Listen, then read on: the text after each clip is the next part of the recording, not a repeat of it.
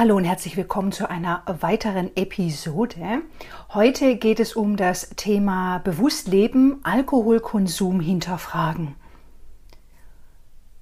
In meiner selbstständigen Tätigkeit und mein Firmenname sagt es ja auch schon, Miriam Lorch, Punkt, Bewusstleben, dass, dass es bei mir um bewusstes Leben geht. Bewusste Entscheidungen zu treffen, bewusst sich selbst zu reflektieren, letztlich Dinge aus dem Unbewussten in das Bewusste zu holen und dann eben damit zu arbeiten, darüber nachzudenken und sich auf diese Art und Weise immer wieder zu hinterfragen, zu reflektieren, die eigenen Entscheidungen, das Verhalten, einfach das, was ein Mensch eben mitbringt. Ich hatte plötzlich den Impuls, über Alkoholkonsum zu sprechen und nehme jetzt hier diese Podcast-Episode auf. Ganz zu Beginn möchte ich einen kurzen Disclaimer mitgeben. Ich gebe hier keine, und ich darf das auch gar nicht, keine medizinischen oder gesundheitlichen Ratschläge oder Empfehlungen jedweder Art. Ja, also das sind hier meine Erfahrungen, meine Gedanken, die ich hier mit dir teile. Und wie immer möchte ich dich zum, zum Nachdenken anregen. Es geht hier auch gar nicht darum, mit dem erhobenen Zeigefinger hier auf irgendwelche Sachen hinzuweisen, you do you, ja. Du hörst dir diese Podcast-Episode an. Ich möchte dich gerne anregen, nachzudenken, dich selbst zu hinterfragen und du wirst für dich die besten Entscheidungen treffen. Ja, und ich weiß, dass Alkoholkonsum interessanterweise ein sehr emotionales Thema ist und vor allem ein schambehaftetes Thema. Also da werden wirklich oftmals ganz dunkle Geister geweckt. Das finde ich spannend für mich als Coach und ich erlebe das in meiner Arbeit, gerade eben wenn ich längerfristig mit Menschen auch arbeite, dass, dass wir oft auch zu einem Punkt kommen, wo Menschen mir mitteilen, dass sie mehr trinken, als sie eigentlich wollen und dass sie Alkohol auch, ja, für bestimmte Funktionen auch nutzen oder einsetzen, gerade eben um Emotionen auch abzudämpfen um sich auch zu, zu sedieren, ja, zu, zu beruhigen, die Nerven zu beruhigen und dass eben in diesem Coaching-Prozess ihnen das eben auch mehr und mehr klar wird, dass sie eben alkoholische Getränke auch dahingehend nutzen und einsetzen. Im Vorfeld zu dieser Episode habe ich natürlich auch über meinen eigenen Konsum nachgedacht und wie ich das jetzt hier wie ich das jetzt hier vermitteln kann. Und ich habe mir überlegt, wie benennt man das eigentlich so genau und was ist eigentlich auch, was gibt es auch vielleicht von der Deutschen Gesellschaft für Ernährung oder anderen Gesellschaften auch für Richtlinien oder Empfehlungen? Ich habe jetzt mal recherchiert bei der BZGA, also bei der Bundeszentrale für gesundheitliche Aufklärung. Da gibt es eine Kampagne, nenne ich es jetzt mal Kenn dein Limit. Und dort wird risikoarmer Konsum für gesunde Erwachsene folgendermaßen dargestellt. Für eine Frau ein Standardglas pro Tag und für Männer zwei Standardgläser pro Tag. Was ist ein Standardglas? Zum Beispiel 0,3 Liter Bier. Also wäre das für eine Frau ein risikoarmer Konsum, jeden Tag 0,3 Liter Bier zu trinken. Hier spricht die Miriam aus der Postproduktion und ich habe eine Ergänzung. Die BZGA spricht von risikoarmem Genuss bei einem Standardglas für Frauen und zwei Standardgläsern für Männer, wie erwähnt. Plus empfiehlt sie zwei alkoholfreie Tage pro Woche. Also die Empfehlung der zwei alkoholfreien Tage pro Woche will ich hier noch ergänzen. Das finde ich jetzt, das fand ich interessant. also für mich persönlich kommt jetzt täglicher Alkoholkonsum überhaupt nicht in Frage. Aber wie gesagt, ich bin jetzt auch nicht hier, um irgendwie den Moralapostel zu spielen oder die Alkoholpolizei. Wie gesagt, ich entscheide das für mich und ich habe ja auch eine längere Zeit gar kein Alkohol konsumiert und damit möchte ich jetzt auch gerne die Episode direkt einleiten. Denn ich habe Anfang 2020 ganz bewusst entschieden, gar keinen Alkohol mehr zu konsumieren. Dann habe ich ungefähr ein Jahr, anderthalb Jahre ganz bewusst darauf verzichtet. Ich habe dazu auch einen Blogartikel geschrieben, den du gerne lesen kannst. Den findest du auf meiner Webseite. Und die Frage ist jetzt ja, wie kam es denn dazu? Wie kam es dazu, dass ich auf Alkohol verzichtet habe? Denn man muss auch schon sagen, dass Alkohol wirklich omnipräsent ist. Also gerade eben hier in, in Deutschland, aus meiner persönlichen Perspektive, ist Alkohol wirklich omnipräsent und das ist mir eben auch aufgefallen, nachdem ich auch in anderen Ländern war und eben dort dann festgestellt habe, dass Alkohol gar nicht so zur Verfügung steht und auch so leicht und einfach zur Verfügung steht. Und ja, mm, da kannst du eben auch selber für dich mal überlegen, wie du vielleicht auch aufgewachsen bist, wie bei dir zu Hause mit dem Thema Alkohol umgegangen wurde, Alkoholkonsum, was hast du da eben auch gesehen und erlebt. Das ist ja auch etwas, das einen sehr, sehr prägt. Und das kann wirklich sehr spannend sein, da mal hinzuschauen, darüber nachzudenken. Und für mich kam das eben so, dass mir etwas klar wurde. Mir wurde etwas bewusst. Hm? Denn ich habe für mich erkannt, dass ich Alkohol ganz bewusst einsetze dass Alkohol eine Funktion für mich übernimmt. Das ist mir klar geworden. Ich war, ich war unterwegs in Berlin. Ich kam von irgendeinem Termin zurück. Es war abends und ich habe dann zu mir gesagt, Mensch, jetzt hältst du noch beim Späti, gehst du kurz zum Späti rein und nimmst du dir noch ein Bier mit, so zum Runterfahren und Entspannen. Und das war so ein Moment, wo mir das wirklich ganz bewusst und klar wurde, dass jetzt diese Flasche, dieser Konsum dieses Bieres für mich die Funktion übernimmt, zu entspannen. Vielleicht auch meine Nerven zu beruhigen. Und das fand ich ganz interessant. Das fand ich ganz interessant, weil zuvor war ich auch mit ähm, jemandem im Supermarkt. Wir waren in der Getränkeabteilung und die Person hat zu mir gesagt, ja, sie nimmt sich jetzt ein alkoholfreies Bier mit und ich habe dann noch gedacht, so, hä, wieso? Das war für mich gar nicht so. Für mich war klar, wenn ich ein Bier kaufe, dann ist das ein Bier mit Alkohol. Und ähm, war dann ganz verwundert, dass eben meine Begleitperson ein alkoholfreies Bier gekauft hat. Das war auch so mit in diesem Zuge, dass ich darüber nachgedacht habe, über meinen eigenen Konsum ich habe da eine Weile darüber nachgedacht und habe eben auch mit Freundinnen darüber gesprochen. Und das war ganz spannend, dass ich eben auch Rückmeldungen bekommen habe. Nee, also Alkohol übernimmt bei mir keine Funktion. Nee, nee, mm, mm.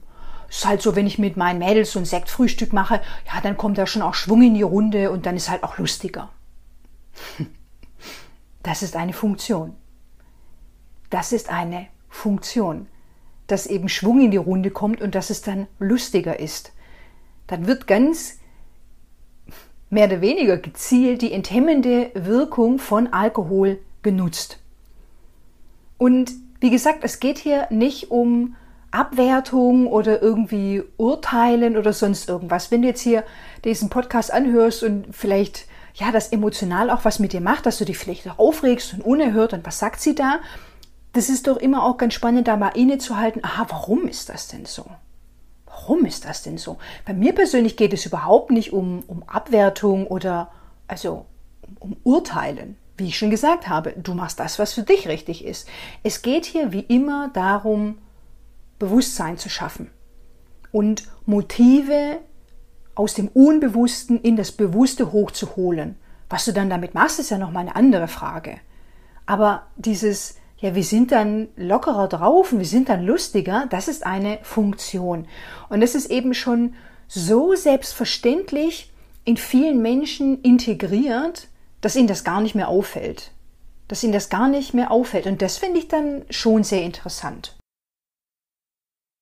Und ich für mich selber habe dann eben auch intensiver über meinen Alkoholkonsum nachgedacht und habe eben unbewusste Themen in das Bewusstsein hochgeholt über diese Reflexion und Auseinandersetzung und habe dann für mich festgestellt, dass ich ganz oft, ich sag's jetzt mal salopp, die Kurve nicht kriege, dass ich dann zum Beispiel nach einem Bier, dass es dann so eine Stimme in mir gibt, die sagt, ach, kannst du doch noch eins trinken. Und dann eben auch Gründe findet, ah, ist doch gerade eben so lustig und was auch immer. Aber dass ich oft das Gefühl hatte, was heißt, ich kann nicht mehr aufhören. Ich meine, jeder hat ja eben auch eine andere Grenze. Was für den einen akzeptabel ist, ist für den anderen überhaupt nicht mehr akzeptabel. Ja, also da kannst du auch mal für dich reinspüren, was ist denn deine persönliche Grenze? Also für manche ist das eben lallend und torkelnd auf einer Geburtstagsfeier unterwegs zu sein. Das ist für manche Menschen in Ordnung. Für andere Menschen wäre das zum Beispiel nicht mehr in Ordnung. Also da eben auch gucken, wo ist denn deine persönliche Grenze? Es gibt immer wieder diese miteinander ringenden Stimmen in mir, so von wegen, ja, mach es, nimm dir noch ein Getränk, hol dir noch eins. Und diese andere Stimme, mach es nicht. Das ist ganz spannend. Aber ich habe das für mich schon beobachtet, dass ich oft das Gefühl habe von, ich kriege die Kurve nicht, also so eine Art Kontrollverlust. Und das ist auch ganz spannend, ähm, weil manche fürchten sich vor diesem Kontrollverlust und beschließen deswegen für sich auch, komplett auf Alkohol zu verzichten. Und andere wiederum wollen genau das. Sie wollen genau diesen Kontrollverlust. Und das finde ich ganz spannend, wenn man sich mal diese ja, zwei Extrempunkte anschaut. Wenn ich zu meinem Experiment zurückkomme, dieses Jahr, anderthalb Jahre, in denen ich komplett auf Alkohol verzichtet habe, das war auch sehr spannend, was ich da erlebt habe.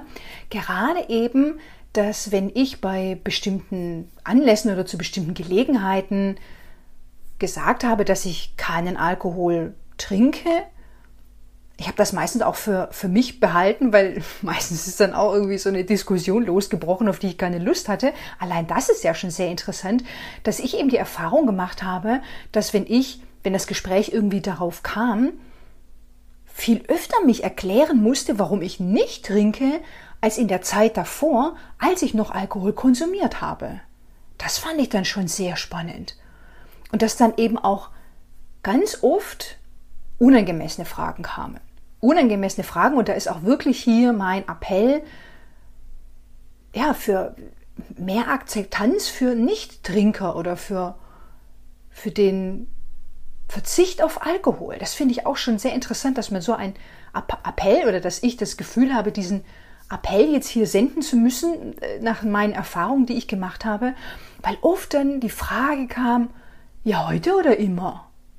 Oder auch so, ah, bist du schwanger? Es ist ja eh. Leute, hört auf, Menschen nach Schwangerschaften zu fragen. So, das mal ganz am Rande. Kann ich noch mal eine Episode aufnehmen. Oder eben, ach, ist das wegen deiner Religion?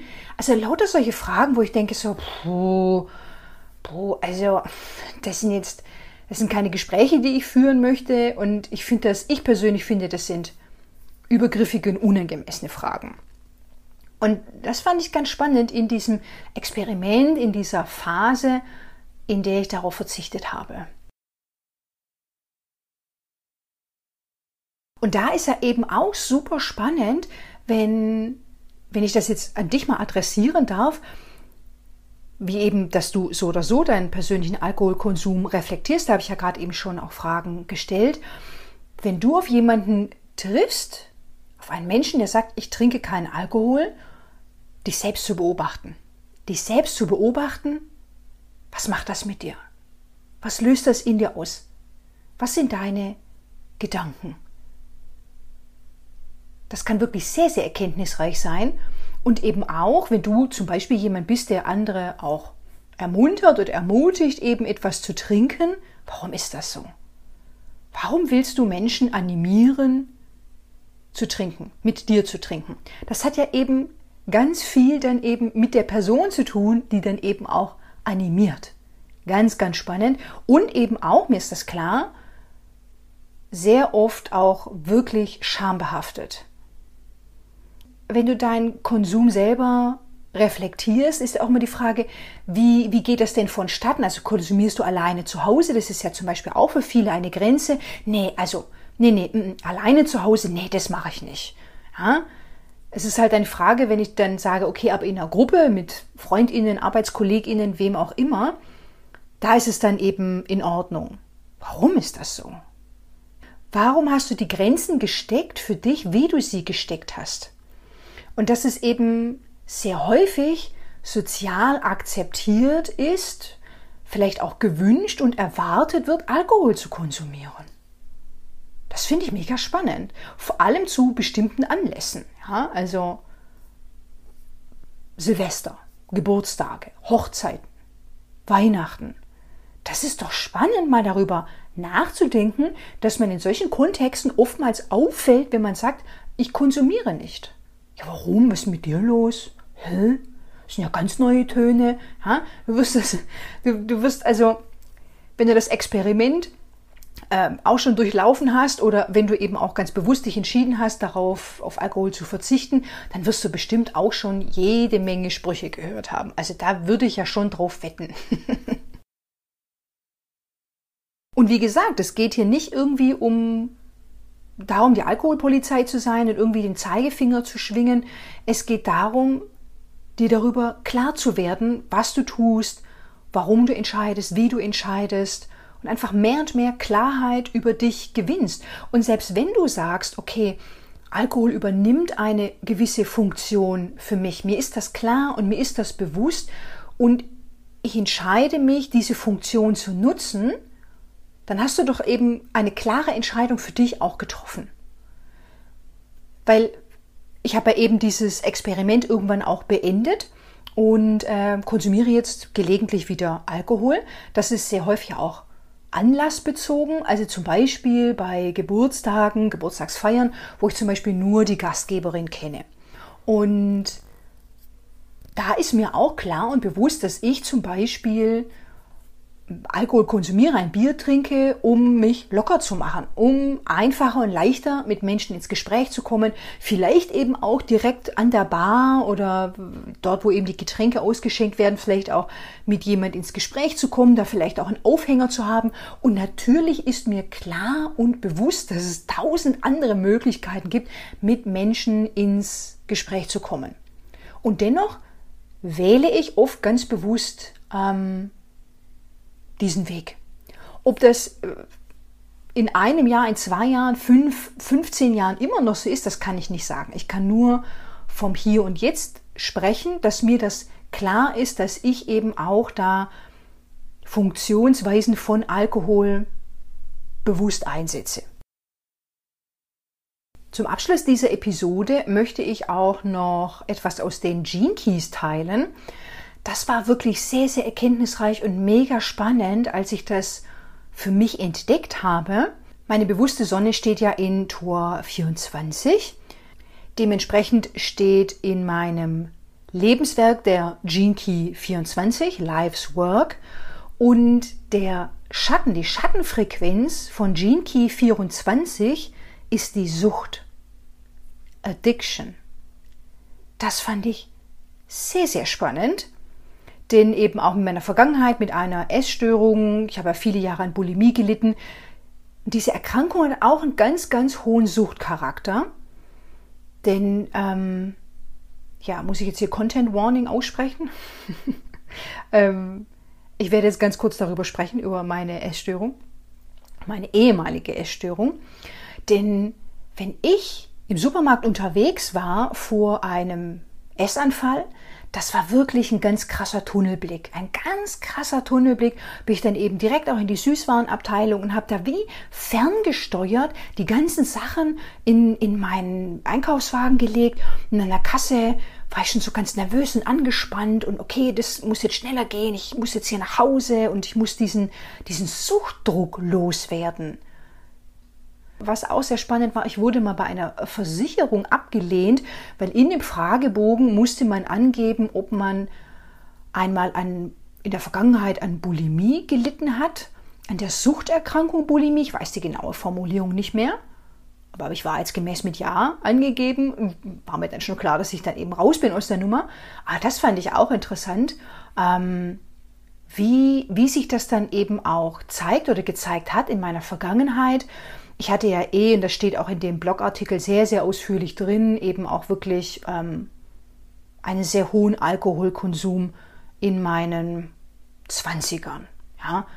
Und da war ich eben auch noch nicht so bewusst, aber da war das wirklich einfach sich betäuben, ganz klar. Zurück zu den Gene Keys mit dem Schatten der Sucht. Als ich das gelesen hatte, das war wirklich sehr erkenntnisreich und sehr spannend. Und in den Gene Keys wird eben auch davon gesprochen, von einer Sucht bzw. Abhängigkeit von bestimmten Denkmustern. Dass es ja, dass da der Fokus auch auf Denkmuster gelegt wird, dass man auch abhängig sein kann von bestimmten Denkmustern. Das hat dem Ganzen auch nochmal so eine neue Richtung gegeben, über die ich dann kontempliert habe. In dem Buch von Richard Rudd, da äh, beschreibt er eine sehr, sehr schöne Analogie, die ich gerne mit dir teilen möchte. Er schreibt dort, dass das Klavier 88 Tasten hat und dass in dieser ja, in diesen 88 Tasten, dass darin fast unbegrenztes Potenzial für Melodien steckt. Dass eben diese einzelnen Töne immer wieder ganz neu und anders arrangiert werden können, aber dass sehr viele von uns und mich auch mit eingeschlossen, dass wir oft immer wieder die gleiche Melodie spielen und dass wir immer wieder die gleichen Tasten spielen. Und dass wir da auch oft einmal wirklich so eine Abhängigkeit haben von, von bestimmten Denkmustern. Das fand ich wirklich sehr anregend, dieses Bild und auch in dieser Art und Weise über Sucht nachzudenken. Mit diesem Bild möchte ich dich jetzt auch gerne ja, aus diesem Podcast entlassen, aus dieser Episode. Und hoffe wirklich sehr, dass diese Folge dich zum Nachdenken angeregt hat.